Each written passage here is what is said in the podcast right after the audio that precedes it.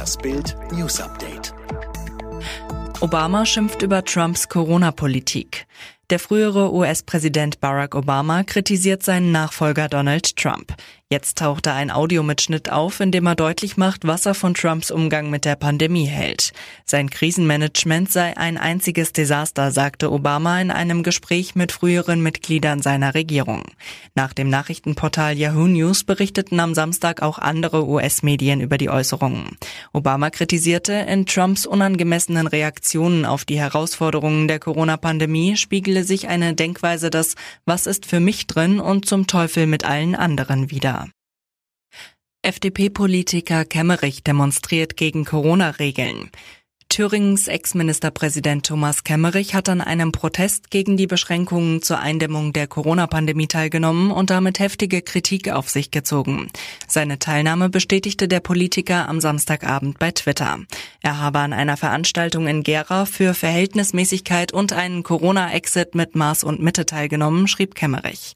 In mehreren deutschen Städten hatten am Samstag Tausende gegen die Maßnahmen in der Pandemie demonstriert.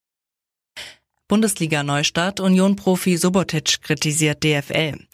Union-Profi Nevin Subotic beklagt die fehlende Berücksichtigung der Spielerinteressen durch die deutsche Fußballliga. Der Verteidiger sagte zum Radiosender Deutschlandfunk, damit man das auch weiß, wir als Spieler in Deutschland wurden informiert, nachdem alle Entscheidungen gefallen sind über den weiteren Verlauf.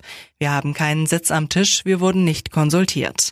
Nach seinem Wissensstand habe es keinen Einfluss von Spielern oder einer vertretenden Instanz bei den Entscheidungen um die Wiederaufnahme des Spielbetriebs gegeben.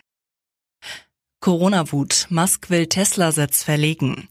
Tesla-Chef Elon Musk will den Firmensitz des Elektroautoherstellers wegen anhaltender Corona-Beschränkungen in Kalifornien in einen anderen US-Bundesstaat verlegen.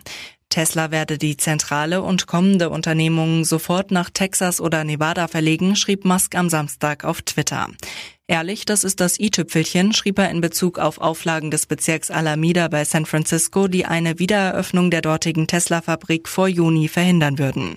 Er werde sofort gegen die Entscheidung des Bezirks klagen, zürnte Musk. Ein Fortbestand der Produktion am Standort Fremont hänge davon ab, wie die Firma dort künftig behandelt werde. Scholz will Reichensteuer ins SPD-Wahlprogramm aufnehmen. Bundesfinanzminister Olaf Scholz hat sich erneut für eine höhere Steuer für Reiche ausgesprochen und will diese auch ins Parteiprogramm aufnehmen.